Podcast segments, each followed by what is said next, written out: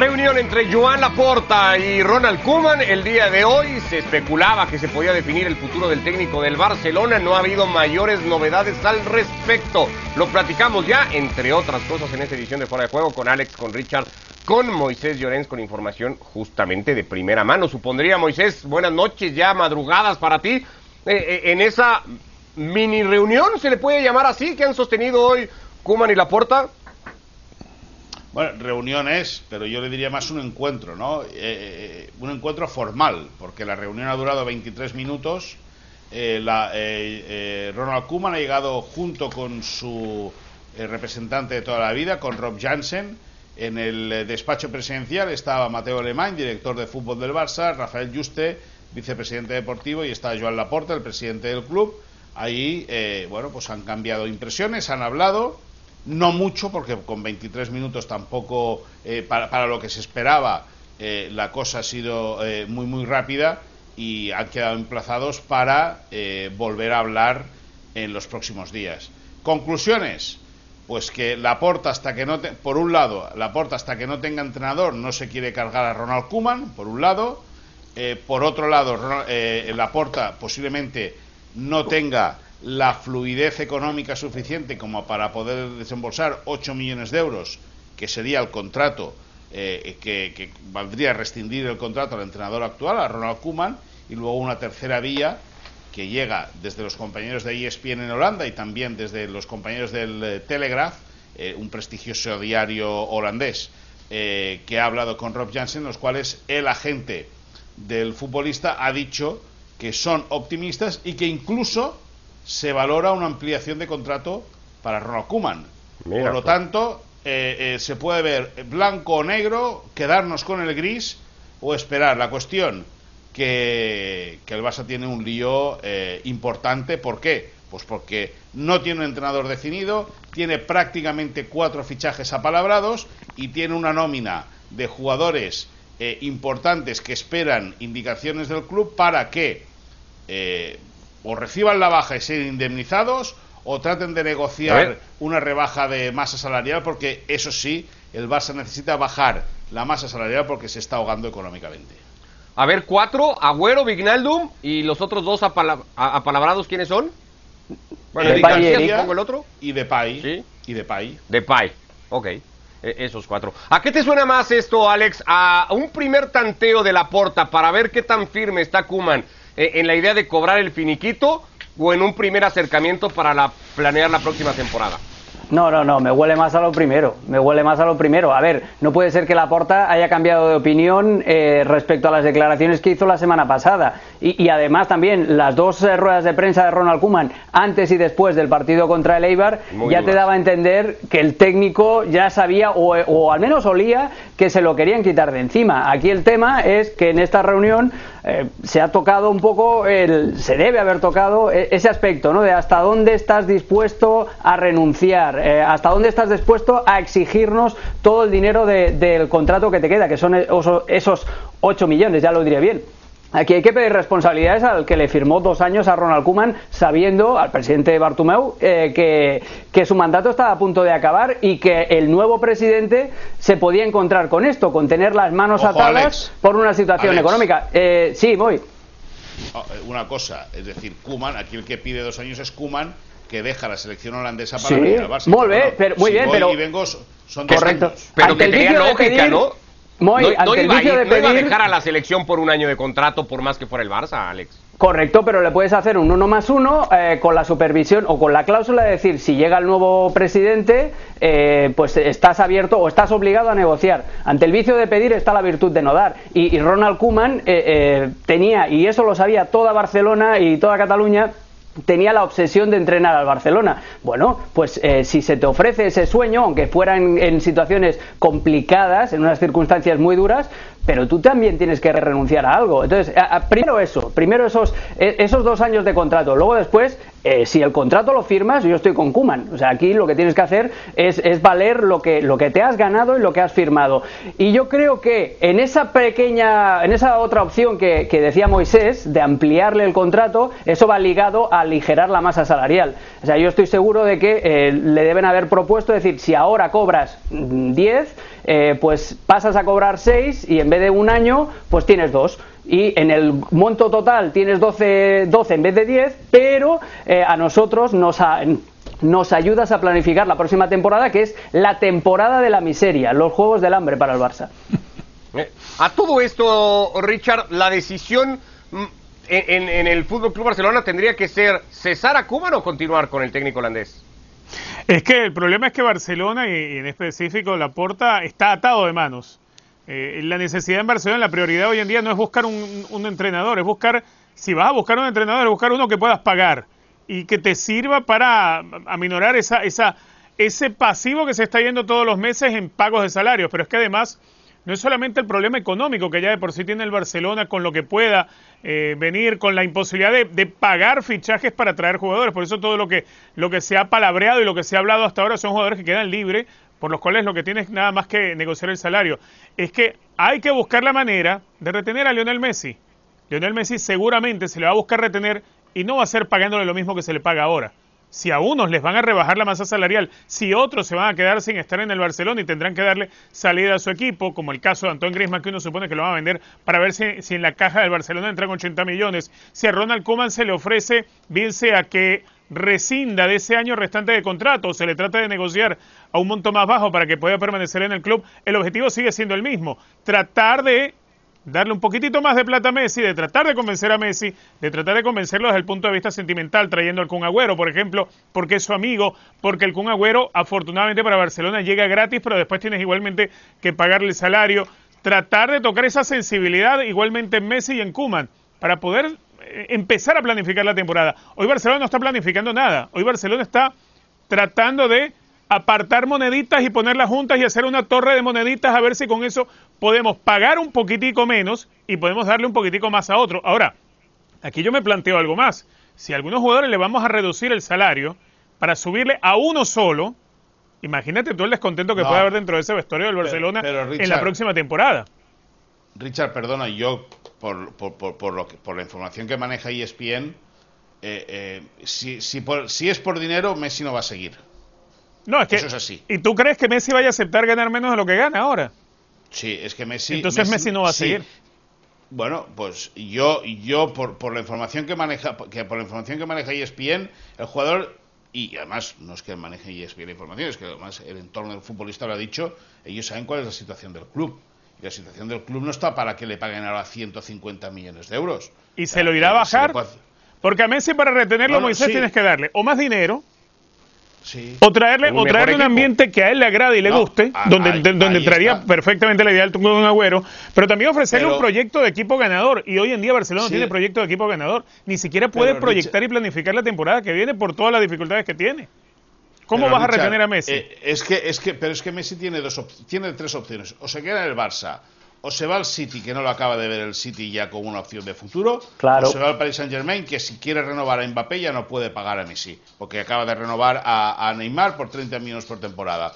No, el Paris Saint Germain tiene para pagarlo, el que no tienen para pagarlo es Barcelona. Sí, no, no, no, evidentemente, pero que no tiene, lo que no tiene margen el país Saint Germain de pasarse, que luego cada uno hace lo que quiere, pero el fair play financiero ya no le da. Es decir, si, si, si algo tiene claro Mbappé es que quiere ganar más que Neymar. Y Neymar gana 30 millones netos por temporada, pues Mbappé eh, eh, va a querer ganar más. Y entonces, si luego llega Messi y dice, si este gana 30... Bueno, pero este ahora se va a relajar el fair play, Moisés, ¿no? ¿no? No fue una de las de, las condicionantes para convencer a todos de terminar con la Superliga, van a relajar el fair play. Se y nombraron a N, y nombraron a el presidente de la, de la Asociación de Clubes, ¿no? Como para terminar de apaciguar las Por eso salen los salvadores del fútbol. Pero bueno, yo, yo te digo, yo, eh, Richard, y yo entiendo tu opinión y, la respeto mucho, pero no es por un tema, no, no va a ser, o sea, si Messi sigue, no es por un tema económico, va a ser por un tema eh, eh, deportivo o sentimental. Es que eso es obvio, eso es obvio, eh, Moisés, porque Messi no puede seguir en Barcelona por dinero porque no hay dinero para pagarlo. Tan simple como eso. Entonces, por eso te mencionaba que se busca apelar a lo sentimental, pero igual se le va a buscar mejorar el salario. A mí se lo puedes convencer con esas tres cosas que te dije. Dinero, que hoy no hay suficiente. La parte sentimental, trayéndole al Kun Agüero, invitándole a que, a que exprese ese amor barcelonista. Y la otra, sencillamente un proyecto deportivo de equipo ganador de Europa. Hoy Barcelona no, tiene manera de hacer un proyecto de equipo deportivo para ganar una Liga de Campeones de Europa porque no hay cómo planificar, porque no hay plata. No, pero, una cosa, una cosa, una cosa, Ricardo, rapidísimo, y me meto y, te vuelvo a pisar. Dale, dale, dale, dale. Eh, eh, lo, que sí que os puedo garantizar es que a día de hoy, es decir, eh, en estas fechas, en esta semana, se está trabajando más allá de lo de Goldman Sachs, de, lo que explicó ESPN la semana pasada de los 100 millones de euros, que al final no van a ser un crédito de 500, van a ser esos 100 exclusivamente porque la Porta cree que hay otras vías mejores para, tratar de financiar al club el, el Barça está trabajando en eso, en, el, camino de conseguir dinero que le, permita eh, solucionar temas de presente y que le permitan encarar el futuro. Y en, y en esa parcela, ahí sí que pueden buscar el fichar a un atacante con cara y ojos. El nombre no lo sé, si no lo explicaría. Pero sí que el Barça quiere, además del Kun, un delantero joven de piernas frescas que venga a reforzar el ataque del equipo. Santos Borré. Apuntad ese nombre, que, también acaba contrato, acaba contrato con River Plate y, estaba volando bajo el radar. Hay varios equipos que lo siguen, pero uno de los que tiene apuntado ese nombre, porque también entra dentro de, esas, de esos parámetros de los Juegos del Hambre que os decía, porque entra a coste cero, es Santos Borré. Eh, eh, para hablar de ese proyecto ganador, de esa necesidad de construir un, proyecto ganador que evidentemente tiene el Barcelona, Alex, ¿Kuman encaja? ¿Kuman tiene ese perfil para liderar un proyecto ganador? No sé exactamente a, qué podría luego apuntar, pero ¿con Kuman se puede ir a eso? No, a ver, con Kuman puedes gestionar lo que tienes además hay, un elemento mm, mucho que va mucho más allá de si proyecto ganador o no eh, y está mucho muy ligado a la figura de Joan Laporta y a lo que prometió y a lo que ha venido predicando desde que eh, irrumpió en escena. Eh, el, ADN Barça. Kuman no tiene ADN Barça. No puede salir a jugar con tres centrales y dos carrileros contra Leibar en tu, casa, en tu casa, en el Camp Nou. Kuman no tiene ADN Barça. Si, si Laporta lo mantiene es porque no encuentra, como decía Moy, no encuentra nada mejor o porque no se lo puede permitir. Pero eh, la porta es eh, lo más parecido. La porta, perdón, Ronald Koeman es lo más parecido a Luis, a Luis Van Gaal que hay. Es decir, sí, son holandeses, eh, en algún momento se cruzaron en su vida con, con Johan Cruyff, pero nada más. Y, tienen esa, ese carácter fuerte, esa apuesta, a veces porque no te queda más remedio, a veces por convicción de los jóvenes, etcétera, etcétera. Pero es mucho más Bangal que, que Cruyff y, Laporta, si, ha, triunfado en estas elecciones es porque en teoría tenía que devolver al Barça esa esencia. Más allá de eso, volviendo a tu pregunta, yo no creo que Kuman eh, sea para liderar un proyecto ganador, que puede gestionar lo que hay y que lo puede exprimir más o menos bien, sí, pero que lo va a hacer sin el estilo Barça y, lo va a hacer condicionado y mirando de reojo también. Es que el problema no es si Kuman se decide que si se queda o no. El problema es que en el mes de septiembre, si el Barça arranca con un empate y una derrota, eh, van a volver las sospechas porque las dos partes no se fían el uno del otro. Ni Kuman se fía de la porta, ni la porta se fía de Kuman. Y eso parece ser de cara a lo que viene un gran problema. Sí. Y, después ya para cerrar, si quieres el tema, decirte que el sainete que se ha montado hoy en la puerta de las oficinas del Camp Nou, al final te, da, la, te, da, la, te da la sensación de que entre la directiva de eh, José María Bartomeu o la presidencia, la dirección de José María Bartomeu y la dirección en la presidencia de Joan Laporta. no hay tanta diferencia. son los mismos perros con diferentes collares. Y aquí es un dicho es un dicho muy popular, es decir, que no se lo tomen mal, es decir, en España o en Cataluña es, es, un dicho muy muy popular. Son los mismos perros con diferentes collares, un desastre. Sí, tal cual, porque lejos de limpiar las cosas desde la llegada de la porta, la situación parece igual o en algunos casos hasta peor. Eh, si eso pasa en Barcelona, eh, en el Real Madrid las cosas no es que estén mucho mejor, Richard, aunque hoy se ha decidido renovarle el contrato a Luka Modric hasta el año que viene. El futbolista croata que terminó tomando un segundo aire, que se convirtió en una pieza otra vez fundamental del equipo, se va a quedar un año cuando tanto se había especulado si se iba a ir, cuando terminaba la temporada pasada, si estaba arreglado con el Inter, si ya no iba a más lo de Modric. ¿Qué te parece su renovación? Me extraña que, se diera por un año si supuestamente, como, como bien decías, desde hacía rato estaba sonando eh, la salida de Modric y la salida de Modric para otro equipo que iba a estar en Liga de Campeones de Europa como el propio Inter. Eh, es importante que Real Madrid trate de renovar algo, pero eh, la renovación no pasa por renovarle el contrato a alguien. En el caso específico de Modric, que sí es un jugador útil. Creo que el tema del Real Madrid pasa por renovar un poco el plantel. el Real Madrid sí precisamente tuvo esta temporada el nadaplete, es porque no, renovó. No, alimentes a Moisés, Richard, no alimentes a Moisés. Ya apretó, el botón nuclear, Richard. claro. No, no lo alimentes. No, no, no, no, claro que sí, totalmente. A ver, eh, ¿hasta cuándo Benzema? No hay un delantero que le pueda... que Benzema puede jugar con el tobillo como un jamón serrano. Igual Benzema va a ser titular en el Real Madrid. Porque no tiene competencia, porque el Real Madrid no ha planificado para algo distinto. Cuando no tuvo a Benzema por lesión, el Real Madrid lo sufrió.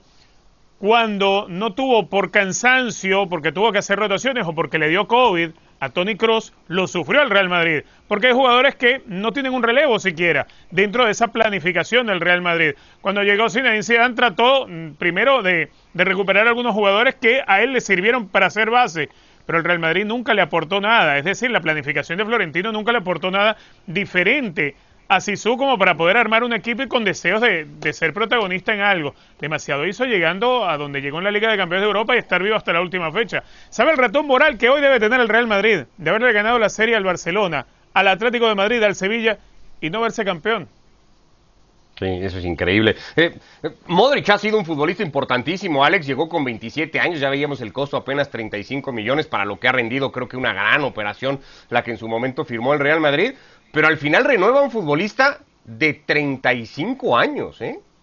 Sí, y el, y el drama, me estaba riendo porque me estaba acordando de una portada de un diario de Barcelona que el día que fichan a Modric eh, titula algo así como bomba de humo para tapar un fracaso o algo así, ¿sabes?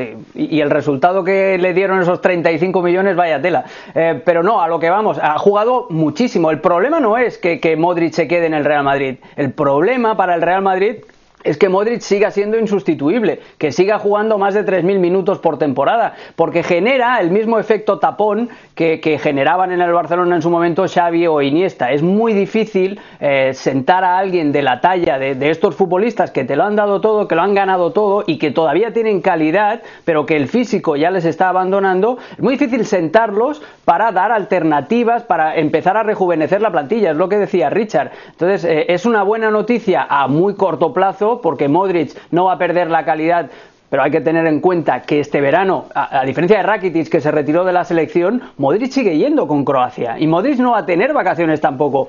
Y va a empalmar como 15 meses seguidos de competición. Entonces, a ver cómo está el Modric eh, que veremos a partir del mes de octubre, noviembre. Eh, es una buena decisión a corto plazo, además, me parece inteligente un año con una rebaja salarial del 10% que, que pactó Florentino Pérez, pero eso solo tiene que ser un añadido. El verdadero problema del Real Madrid es, como decía Richard, rejuvenecer esa plantilla y rescatar a alguno de esos futbolistas, estilo Odegor, eh, estilo Dani Ceballos, que están perdidos por allí que podrían ser útiles. Y luego después tiene todavía un culebrón pendiente. La de Sergio Ramos, la renovación de Sergio Ramos, y ojo, la de Lucas Vázquez, que es un, un jugador que todos los entrenadores que ha tenido lo han puesto, que ha rendido muchísimo, que te ha llenado mm, diferentes posiciones y que siempre ha estado del notable hacia arriba y que nadie se acuerda de él ahora.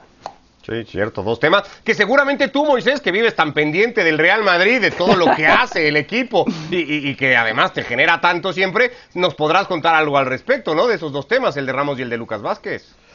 Bueno, eh, pues que aparentemente, a ver, yo creo que Ramos, vamos a ver si, si no va a venir con algún pelotazo de última hora, que yo no lo descarto con alguna oferta interesante, que cosa que no descarto. Y luego Como aquella de China, Moy, que no existió nunca, no, Bueno, yo, yo no lo sé, yo no lo sé. O sea, eh, eh, yo en temas de mercado eh, explico lo que sé. Sí, sí, sí, no, no, no. si no te lo está diciendo a ti, estaba hablando de, los movimientos del entorno de Sergio Ramos. Sí, no, no, no, que es, ver, es verdad, es verdad que, que que eh, René Ramos, el hermano de Sergio Ramos, pues, pues tiene fama de filtrar a los medios de comunicación eh, supuestas ofertas que, nunca, que nunca eh, han acabado convirtiéndose y sí que han, sí que han sido ofertas de renovación en el Real Madrid. hace un par de días o ayer mismo fue cuando supimos que Ramos eh, no iba con la selección española a la Eurocopa, creo que fue ayer, ¿no? Sí, sí, ayer, ayer. El, primero, el, primero, el primero que le pone la barrera para no seguir es el Madrid que ficha a Lava, es decir, que le, que le compra competencia. ¿Por qué? Pues porque Florentino Pérez posiblemente no lo vea un jugador como para renovar o no renovar a la cantidad de dinero que quiere cobrar Sergio Ramos. Evidentemente es un problema muy interno. Los trapos sucios, tanto de Ramos como de, de Lucas Vázquez, los van a lavar dentro. Eh, a mí me extraña mucho que Lucas Vázquez eh, con la temporada que ha hecho, creo que ha dado mucho más, eh, creo que, ha rendido un nivel muy, muy superior al, que realmente es eh, o al que realmente tiene el, jugador gallego y de ahí que el Madrid, bueno, pues le ofrezca lo que le ofrezca y aparentemente el Milán iba a apostar muy fuerte por Lucas Vázquez, pero a día de hoy no sabemos nada. Y dejarme que, volviendo un momento a lo que estábamos hablando anteriormente de, de, lo del Barça y el Madrid. Una cosa que a diferencia está haciendo bien el Barça, a, diferencia del Madrid, es que está tratando de reforzarse y el Madrid no lo está haciendo antes de la Eurocopa y de la Copa América y va a tratar de deshacerse de lo que no quiere cuando la pelota esté en competición, es decir, a ver si a Griezmann lo pueden colocar durante la Copa, durante la Eurocopa se hace una buena Eurocopa y lo puede colocar, a Bradway lo mismo. Eh, a los jugadores que no, Coutinho no, que está lesionado. No, ya, ya, pero, a ver si sale algo. Traer jugadores antes de que la rompan con su selección y vender jugadores después de que se coticen mejor. Correcto. Esa es la idea, ¿no? Bueno, pues eso es lo que está encajando, son, son las piezas que encajan y que, por ejemplo, el Madrid, pues que a día de hoy, que es verdad que parece que quiere fichar a Mbappé, pero Mbappé tiene una batalla con el Paris Saint Germain que veremos cómo acaba. Y el Barça se tiene que reforzar, pero el Madrid tampoco se puede despistar, ¿eh? Ya, ya. Dijo Alex que renovar a Modric y Richard hacia el corto plazo resultó eh, inteligente y, lógico. ¿Hacer lo mismo con Ramos eh, tendría ese mismo significado? ¿Sería inteligente igualmente terminar por renovar al capitán? A ver, eh, Sergio Ramos puede seguirte dando liderazgo, pero ya no te da el mismo fútbol. Sergio Ramos le cuesta mucho más la recuperación de una lesión. Bueno, para muestra un lo que fue este, este tramo final de temporada. Sergio Ramos, si se le renueva, yo creo que es el, tema con Florentino es que no quiere darle más de un año. Como de pronto puede aspirar Sergio Ramos a querer estar dos o tres años más en el Madrid. Es que no está para tanto. La edad le persigue, eh, las condiciones físicas no son las mismas. Y ya en esta temporada fue un verdadero dolor de cabeza, no solamente para el Real Madrid, para la propia selección española, que se le convoca para que vaya y juegue medio partido. Eh, Ramos hoy en día está incluso fuera de la selección. Entonces ya no es un ya no es un jugador como para, para aspirar darle un largo contrato. Simplemente Sergio Ramos lo que conserva es el liderazgo, pero aquel fútbol de otros tiempos no. Yo creo más bien que hay otros jugadores que sí. Eh, Florentino eh, trajo pensando eh, precisamente en adelantarse por lo menos a la situación de Ramos por el tema de edad. Y hoy yo he visto mucho cómo ha crecido, por ejemplo, Militao. Creo que Militao fue un jugador que sobre el tramo final de temporada fue uno de los que logró sostener al equipo de Zidane peleando hasta el final de la liga. Eso hoy no lo vas a encontrar en Ramos. Además, el problema, el, problema es que, claro, Ramos, eh, en, el, en, esa lucha que lleva meses eh, librando con Florentino Pérez por la renovación, eh, uno de los escollos es lo que decía Richard, es los años de contrato. a ver, si tienes 35 años, ahora la, sartén por el mango la tiene Florentino Pérez. Después de, este segundo tramo de, de, temporada, la tiene Florentino Pérez, porque igual que le dijo en su momento, ah, tienes una oferta del PSG, vete esa, esa, conversación se produjo. Ah, que tienes una oferta de China, ya te puedes ir a China. Pues ahora a ver qué ofertas es capaz de recabar Sergio Ramos. El problema eh, de Sergio Ramos es que eh, su entorno lo ha endiosado de tal manera que, ahora que está en el, en el, tramo final de su carrera, él se sigue pensando que es eh, el jugador maravilloso que fue durante mucho tiempo. Y acordaos, eh, es que eh, nosotros como, como prensa tenemos parte de culpa. Hace cinco, seis meses se estaba hablando de si Ramos era el mejor defensa de la historia. Fijaos cómo ha caído. Correcto, correcto. Entonces, el problema de Ramos no es, no es el, jugador en sí. El problema de Ramos es el entorno, es el altavoz, es lo que significa y lo, y lo que, le, lo que le va a costar a un jugador con él, como él y con su ego y con su entorno aceptar que ya no está para ser titular y que ya no puede ir exigiendo 20 millones de euros por temporada. Exacto.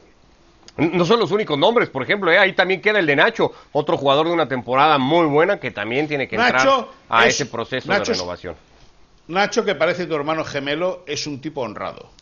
Es un futbolista por eso de 10. por eso dices el parecido, ¿no? Por, por, por lo de la honradez. Él lo dice a pesar, a pesar del parecido. ¿No? por todo. Supongo que el parecido venía de, la honradez. Es, sí, claro, evidentemente. Pero es un jugador, es un jugador honrado, o sea, un futbolista escúchame, que, que, a mí me sorprende de que, de que Luis Enrique no lo haya convocado eh, para la selección. Dicen que Ese es otro tema, porque va Laporte, por ejemplo, en lugar de ir Nacho, ¿eh? La rodilla, para, la rodilla de Nacho. Nacho está jugando infiltrado. Ya. También, y luego, y luego la salida de balón, que, que Aymeric Laporte y, y, Eric García la tienen mucho más limpia que la de Nacho, y para eso Luis Enrique también, también busca, también, también se fija en esas cosas, además de la rodilla.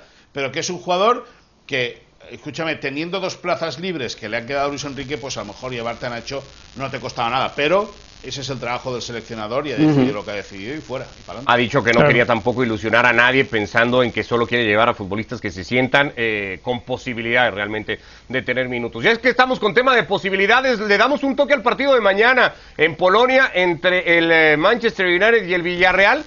¿Tiene posibilidades reales el equipo de Emery más allá de lo que represente el técnico en el torneo, Alex? de con base a su juego, al invicto que presume competirle a todo lo que representa el Manchester United en una final? Por supuesto, por supuesto que puede. Tiene, tiene un equipo, un grupo, más allá de los 11 futbolistas, maravilloso. Además, Unai Emery, para mi sorpresa, eh, si el Sevilla de Emery era un equipo contragolpeador, era un equipo de transiciones, eh, el Villarreal de, Emery es un equipo eh, de, dominio con la pelota y de juego posicional y de abrir bien las bandas y, y de mecanismos colectivos. Es un, es un equipo muy bien trabajado, que tiene sus debilidades, obviamente, que no tiene una plantilla tan profunda y con tanta calidad y tanta experiencia como el Manchester United, pero que le puede poner problemas. Yo eh, en el Villarreal confío. El tema es qué Manchester United vamos a ver.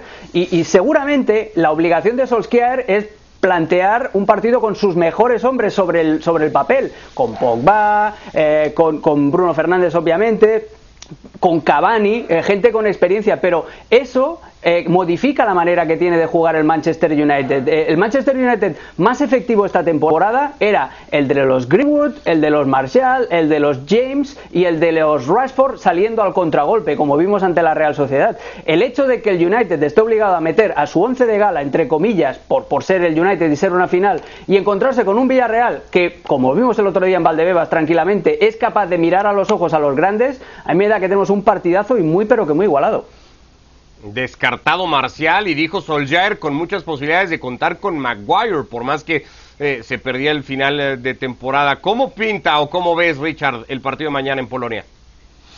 Veo un partido muy atractivo, un partido interesante, un Villarreal que se va a apropiar de la tendencia de la pelota, que va a mostrar esos argumentos que viendo nos marcaba Alex, pero aparte de eso es la paciencia con la que trabaja esta versión de, de, Emery en, en este Villarreal, que la verdad a mí me agrada, me agrada y mucho.